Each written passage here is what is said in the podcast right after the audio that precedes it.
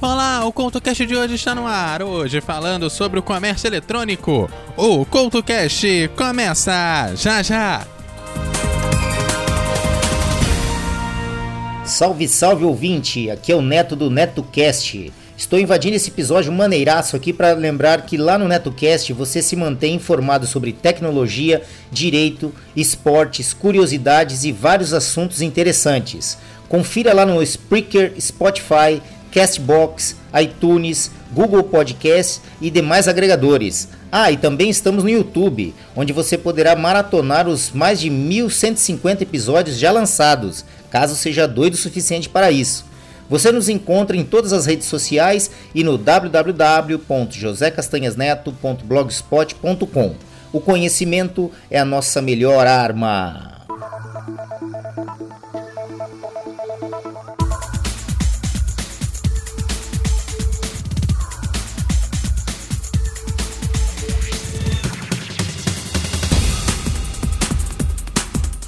O CoutoCast de hoje já está no ar e hoje a gente fala sobre o comércio eletrônico, porque o Brasil quase triplicou as suas vendas no período entre 2019 e 2022 e é o segundo lugar do planeta onde a preferência do consumidor é usar o comércio eletrônico. E na sequência a gente fala sobre a questão da tributação no destino, que antigamente era na origem, agora vai ser no destino e quais são as mudanças tributárias com relação a isso. Você sabe, a gente vai de música e na volta a gente começa a bater esses papos aqui no CoutoCast.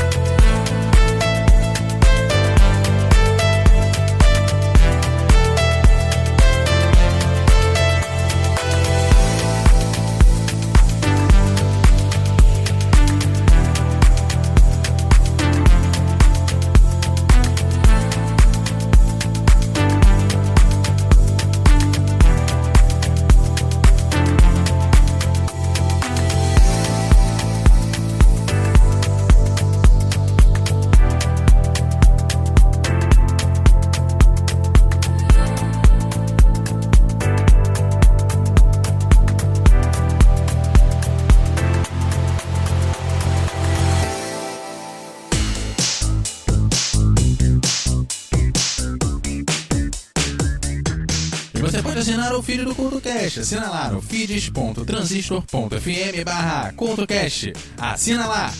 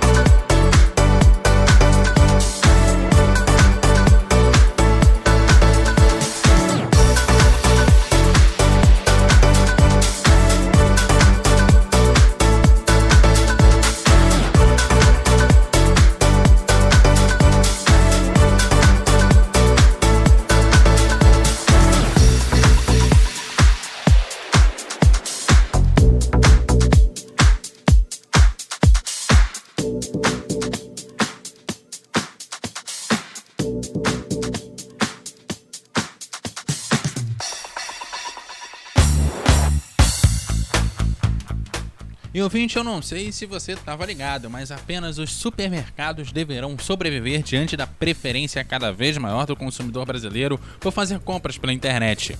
A tendência de comprar através de plataformas virtuais veio para ficar e pode decretar a falência dos maiores comércios do país, com exceção dos supermercados e hipermercados. É essa a opinião dos especialistas ouvidos aqui pelo CoutoCast, que analisaram o cenário revelado por pesquisas e levantamentos divulgados durante esse período aí da pandemia e pós-pandemia.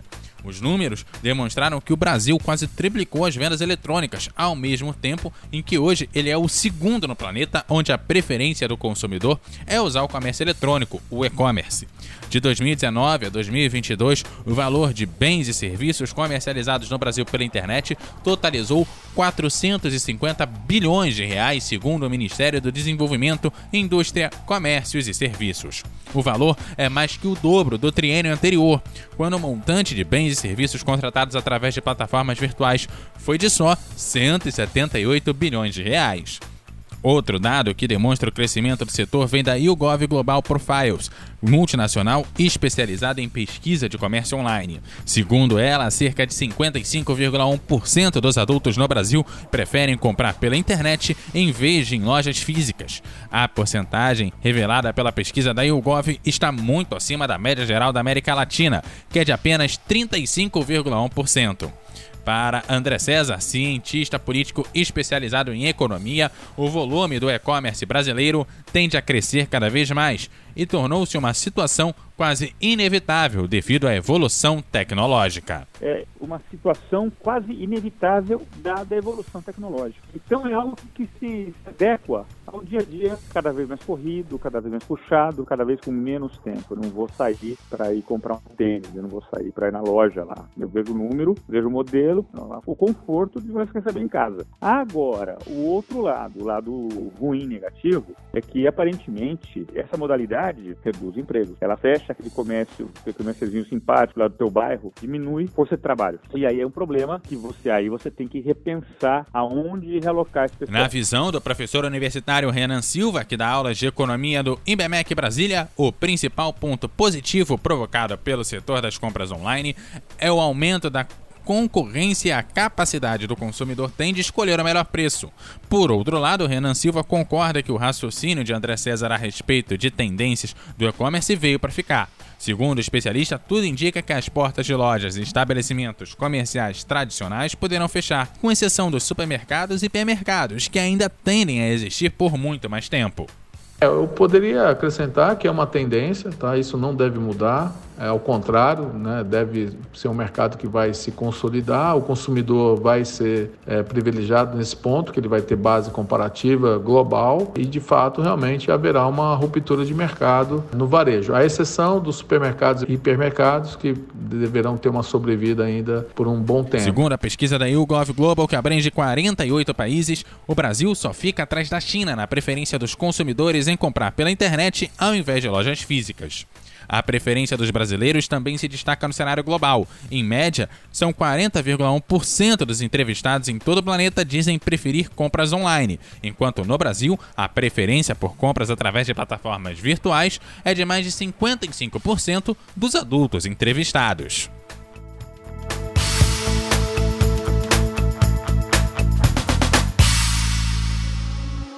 Something about you feels so different Yeah, you mess me up inside. It's like your energy was kissing my soul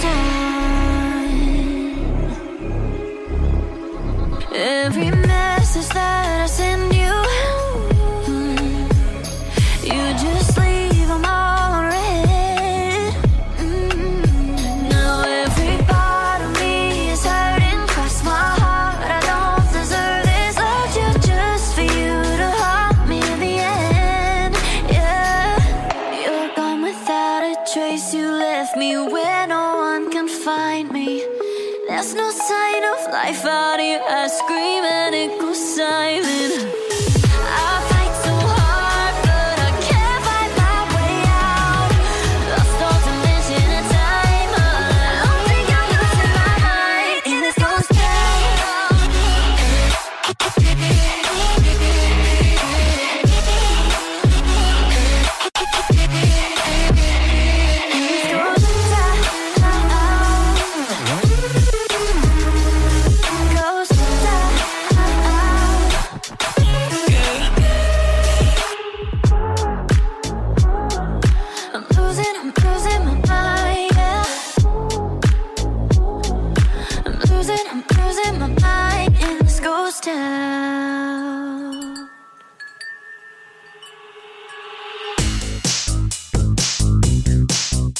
Você pode assinar o feed com todos os conteúdos publicados lá no blog, no eduardocoutorj.wordpress.com. Assina lá no feeds.transistor.fm barra podcasts. feeds.transistor.fm barra podcasts.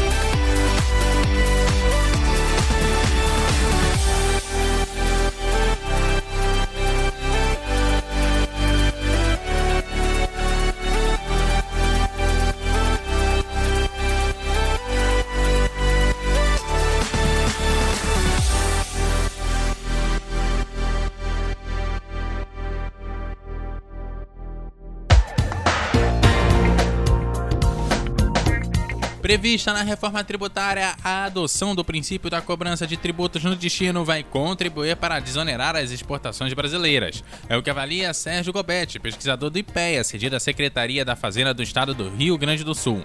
De acordo com a legislação, produtos e serviços destinados ao exterior devem ser isentos de impostos, mas na prática isso não ocorre. Sérgio explica que um dos motivos é o fato do país tributar as operações na origem, ou seja, onde há a produção dos bens e serviços. Segundo o pesquisador, o arranjo complica a recuperação dos créditos tributários pelas empresas exportadoras que estão em um estado, mas compram a matéria-prima de outros estados. Esse sistema atual faz com que a fatura do crédito né, seja cobrada não no estado que efetivamente o imposto foi pago. E muitas vezes isso então dificulta as coisas para as empresas exportadoras obterem a devolução do crédito. E esse tipo de situação acaba né, com a reforma tributária, na medida em que o imposto não vai mais ficar com o estado da origem, mas sim com o estado do destino. Além da tributação passar a ser no local onde há o consumo do bem ou serviço, a reforma tributária também estabelece que os impostos não vão incidir sobre as exportações, assegurando às empresas a manutenção e o aproveitamento de créditos relativos à compra de insumos, direitos ou serviços. Favorável à reforma, a senadora professora Dorinha diz que as mudanças são justas com os estados exportadores. A parlamentar da União do Tocantins exemplifica isso. O meu estado é um estado exportador que deveria estar sendo compensado pela Lei Candir e não é compensado. É um estado que consome praticamente, é é um estado que vive de commodities, né? A, a tributação na origem sempre atrapalhou o meu estado. Então, o texto precisa de ajustes, mas en- entendo que foi importante ter votado. Um estudo da Confederação Nacional da Indústria aponta que os 10 maiores estados exportadores do Brasil limitam a compensação de créditos de ICMS por parte de empresas que vendem os produtos ao exterior. O levantamento mostra que os estados impõem uma série de condições para que o setor produtivo possa utilizar os créditos acumulados. Outro estudo da entidade afirma que uma em cada três empresas teriam direito ao ressarcimento de créditos de ICMS não consegue receber o estorno.